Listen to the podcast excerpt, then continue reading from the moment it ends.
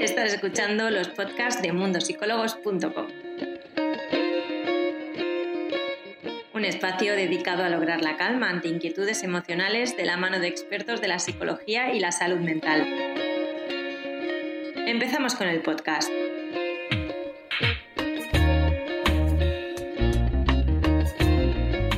Bienvenidos a todos, yo soy Irene Muñoz, la Community Manager de Mundo Psicólogos de España. Hoy vamos a contar con Laura Blázquez para hablar sobre las opiniones de los demás. Buenas tardes, Laura, ¿cómo estás? ¿Cómo estás? Muy bien, ¿y tú? Muy bien, estamos aquí empezando la semanita para mí que vengo de unos días libres. Ah, bueno, eso siempre va bien. Sí, sí, estoy de lunes total con lo que conlleva. bueno, entonces va a ser una semana corta. Sí, sí, eso también es el lado positivo, que me quedan menos días para que llegue el fin de. Exacto. Bueno, Laura, hoy vamos a hablar sobre las opiniones de los demás y es que últimamente estamos hablando un poquito sobre la influencia de otras personas, sobre nuestras habilidades sociales y creo que es importante también que hablemos de esto porque al final todo está relacionado con la autoestima. Sé que esta palabra va a salir hoy, igual que salen muchos directos. Así que te pregunto, ¿en qué medida nos dejamos influir por aquellas opiniones que tienen los demás sobre nosotros? Pues vamos a partir de la premisa de que somos seres sociales. Eh, todos los problemas o la gran mayoría de problemas con los que acudimos a terapia son por la influencia que tienen los demás sobre nosotros. Todas las relaciones personales eh, o las relaciones con quien nos vamos relacionando en nuestra vida son lo que va influyendo pues en eso, en la autoestima, en la seguridad, entonces, ¿cómo van a influir las opiniones? Pues desde pequeños eh, nosotros no tenemos un conocimiento sobre el mundo. Todo lo que vamos a ir interiorizando como correcto o como lo que somos va a ser todo lo que nos vayan diciendo. Entonces, eh, es muy importante eh, marcar esto porque va a ser la continuidad de nuestra vida. Es decir, si a mí me han definido con determinadas cosas, eh, las voy a acarrear durante toda mi vida. Claro, pero me imagino que esto es complicado de poder eh, definir, porque al final, como dices, lo que dicen los demás o lo que opinan los demás tiene una cierta importancia en nosotros, sobre todo cuando somos pequeños. Pero ¿qué pasa si aquellas opiniones que tienen los demás sobre nosotros nos importan demasiado? A ver, lo que tenemos que tener claro es que las opiniones de los otros van a venir desde su forma de ver el mundo, no desde lo que nosotros tenemos. Si yo tengo determinadas creencias ante determinadas situaciones, son lo que van a ir dirigidas a ti. Una opinión siempre viene de lo que el otro cree, de lo que el otro es y de lo que el otro, eh, o como el otro quiere vivir la vida, eh, van a intentar un poco guiarnos a nosotros en lo mismo que creen como válido. Por lo tanto, eh, que me voy un poco de la pregunta, nos va a influenciar en la manera en la que eh, siempre nos vamos a mover, como decía, en lo social, por lo tanto, siempre va a haber opiniones. Lo que pasa es que ya veremos cuál es la diferencia entre una opinión eh, constructiva y una crítica. Claro. Entonces. En base a todo lo que hemos comentado, Laura, a mí me gustaría recordar un poco la valoración que tenemos de nosotros mismos además de las opiniones de otras personas, sobre todo en la infancia, ¿en qué suele estar basada? Pues la valoración que tenemos nosotros mismos es algo que llamamos autoestima, que es la valoración sobre nuestro propio autoconcepto. Nuestro autoconcepto siempre se va a definir eh, por lo que somos y por lo que nos van definiendo los demás. Por eso digo que es tan importante ver que desde pequeños se nos va definiendo, se nos va poniendo determinadas etiquetas. Entonces, no solo es importante eh, lo que vamos recibiendo, sino cuando somos padres o madres lo que vamos transmitiendo a los demás. Porque al final sí que me gustaría que, bueno, que yo sé que este es un live un poco para que a uno no le afecten las opiniones de los demás, pero también que seamos conscientes de que igual que nos afectan las hacemos y muchas veces las hacemos con mucha normalidad. Entonces, ver los riesgos y consecuencias que tienen en ambos sentidos. El que recibe y el que a lo mejor está muy acostumbrado a recibirlas y también las hace. Entonces, evidentemente van a afectar en todas nuestras áreas de nuestra vida, en la autoestima, en nuestra seguridad, que por eso un poco viene este live, porque el anterior hablamos de la seguridad en uno mismo y de lo que puede afectar eh, determinadas valoraciones en ella. Entonces va a limitar nuestro crecimiento. Si la otra persona las hace desde los miedos que tiene, nos lo van a trasladar. Entonces, todo lo que sea social va a venir hacia nosotros. Entonces, de nosotros depende escucharlo o no o eh, analizar o refutar un poco si eso que nos están contando es real o no. Pues sí, también es verdad que yo creo que muchas veces hay, como comentabas, a veces hacemos comentarios o a veces hacemos críticas de las cuales no somos conscientes de que mm. estamos diciendo una crítica aunque nosotros pensemos que lo decimos en forma de comentario y no sabemos cómo se lo está tomando otra persona. Claro, por eso digo que no, que, que, un poco viene lo que nosotros recibimos y lo que nosotros hacemos. Incluso eh, hasta la persona que más diga, no, yo eso no lo hago, todo el mundo opina, porque opinar es algo normal, es algo en lo que le da información a los demás y nos, la, y nos la da a nosotros. O sea, los demás no pueden tener determinada información de cómo van moviéndose en su vida si los otros no se lo dicen. Pasa que hay que diferenciar eh, que tengan un fin para mejorar o que el único fin que tenga es hacer daño. O, a lo mejor no hacer daño porque es eso, es que la otra persona no es consciente del daño, pero cada uno carga una mochila que no sabemos lo que lleva en ella. Pues sí, ahora, ahora hablaremos en un momento de esto. Pero antes también me gustaría hablar un poco contigo porque muchas veces solemos referirnos a personas que son influenciables, personas que eh, necesitan que otros tomen las decisiones por, por ellos. Entonces, ¿qué tipo de personas tienen un poco este perfil que se, en el cual la toma de decisiones la dejan a, los demás? Eh, como te decía al principio, un poco nosotros tenemos que ir definiendo nuestra identidad eh, desde que somos pequeños hasta que somos adultos, en el que ya tenemos una identidad definida y formada con nuestras opiniones propias sobre nosotros mismos y sobre nuestra forma de ver el mundo. ¿Qué pasa? Que no todo el mundo eh, ha llegado al mismo nivel de formación en su identidad, o bien porque su adolescencia no ha sido la mejor, o bien porque no ha tenido esa oportunidad de ir descubriendo determinadas cosas. Y eso nos lleva a que eh, un poco el foco no esté en nosotros mismos, sino un poco nos vaya moviendo lo que los demás nos van diciendo. Si yo tengo muy claro quién soy, lo que quiero, mm, es verdad que la opinión siempre me va a afectar, porque esto sí que me gustaría que quedara claro, siempre nos van a afectar porque es normal, porque somos seres emocionales, sociales y lo de los demás es algo que nos va a mover. Pero yo también decido en qué manera me mueve más o menos si yo tengo muy claro quién soy, tengo muy claro lo que quiero, eh, tengo esa seguridad en mí mismo que hablábamos, sé cuáles son mis fortalezas, mis debilidades, es, va a ser mucho más difícil que las opiniones de los demás nos afecten tanto y nos muevan tanto eh, hacia un lado, hacia otro, porque el problema de las opiniones es que a veces pueden limitar nuestra vida. Eh, si, las, si las opiniones llevan un miedo, llevan eh, una emoción como, como cualquier otra, puede ser que nosotros al final las interioricemos y también actuemos de esa manera. Claro. Hablemos entonces de los comentarios constructivos o las críticas. ¿Dónde está el límite entre una cosa y la otra? Yo creo que es muy difícil definir el límite. Es verdad que, creo que depende más de lo que a ti te afecta o cómo a ti te influye, más que de lo que los otros dicen. Pero sí que es verdad que me gustaría más o menos eh, definir cada uno o, lo que sería más un lado o más el otro.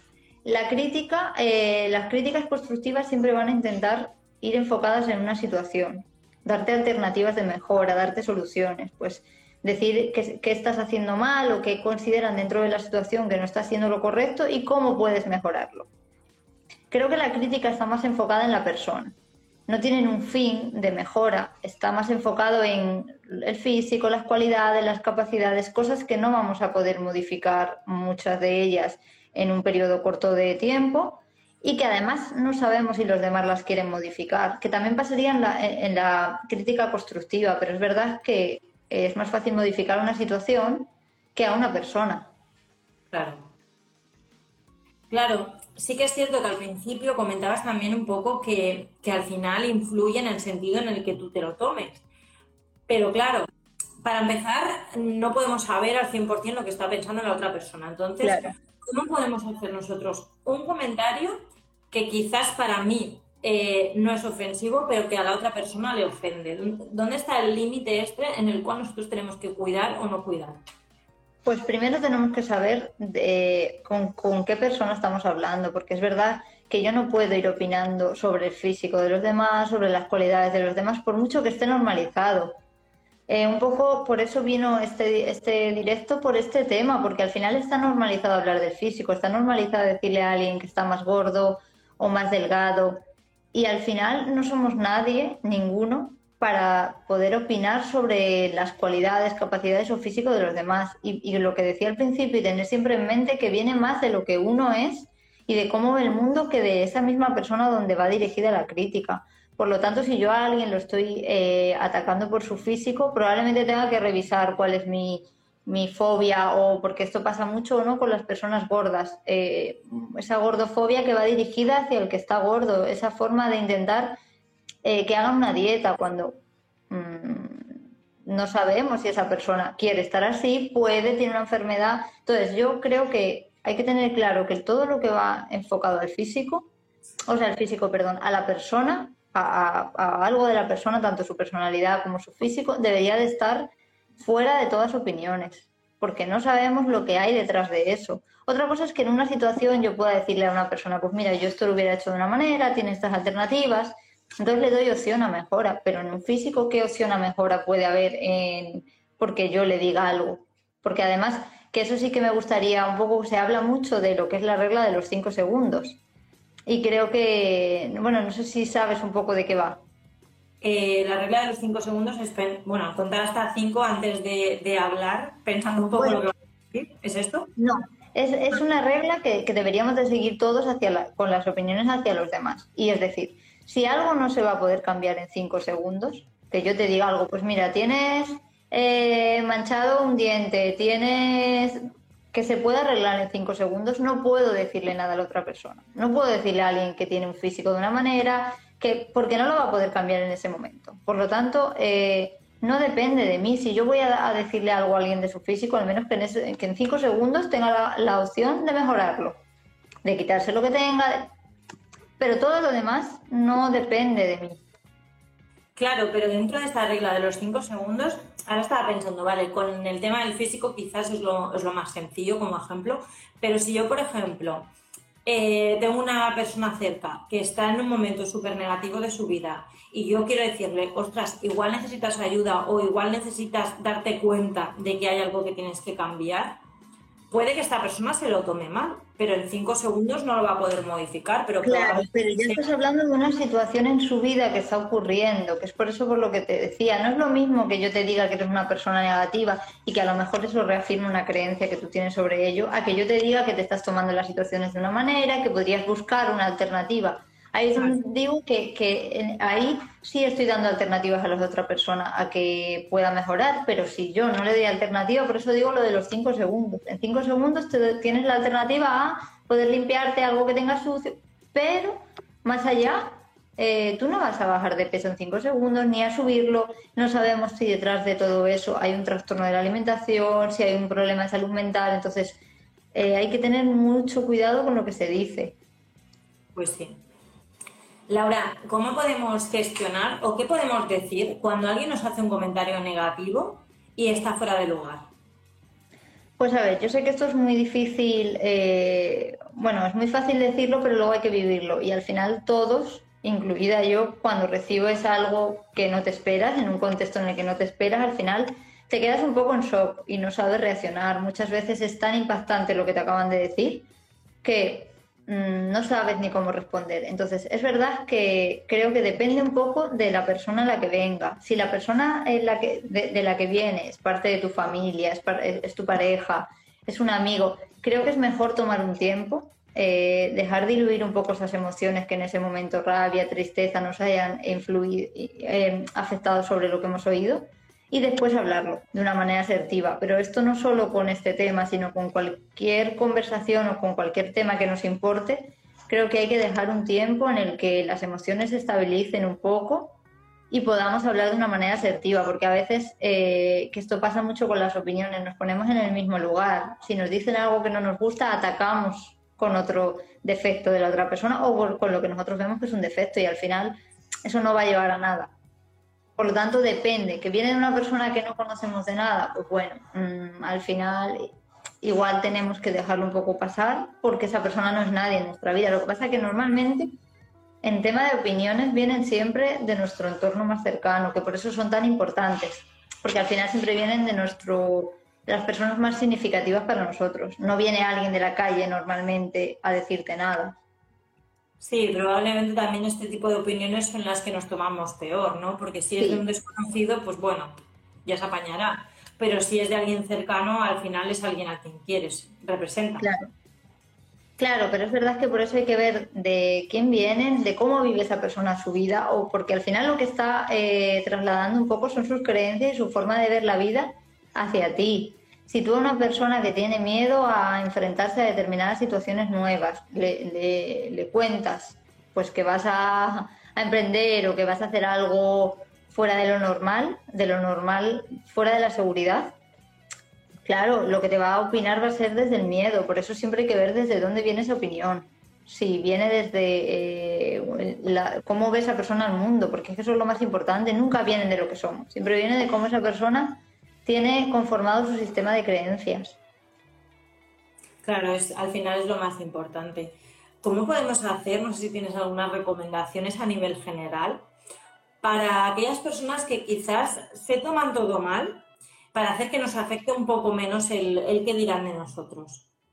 Pues yo eh, valoraría o vería quién tengo en mi vida, porque es cierto que si todo te lo tomas mal, tienes que analizar un poco con lo que te está rodeando, porque es verdad que a veces eh, culpamos a la persona, o bueno, culpamos, la persona se culpa a sí misma y viene a, a terapia intentando cambiar cosas que a lo mejor son culpa de los demás porque eso es así. Hay veces que tenemos padres, que tenemos parejas, que tenemos o que mantenemos en nuestra vida personas que nos hacen daño, que lo sabemos, pero que nos cuesta mucho eh, alejarlas porque forman parte pues, de círculos muy cercanos o porque llevan, toda la vida con nosotros, pero nos están haciendo daño y sus opiniones son constantes.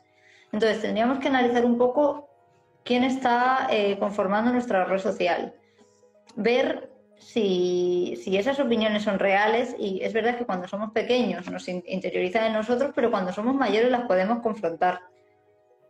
Es decir, si a mí alguien me, me opina algo sobre mí, yo todavía siendo mayor tengo una capacidad de decir esto es real, esto no lo es.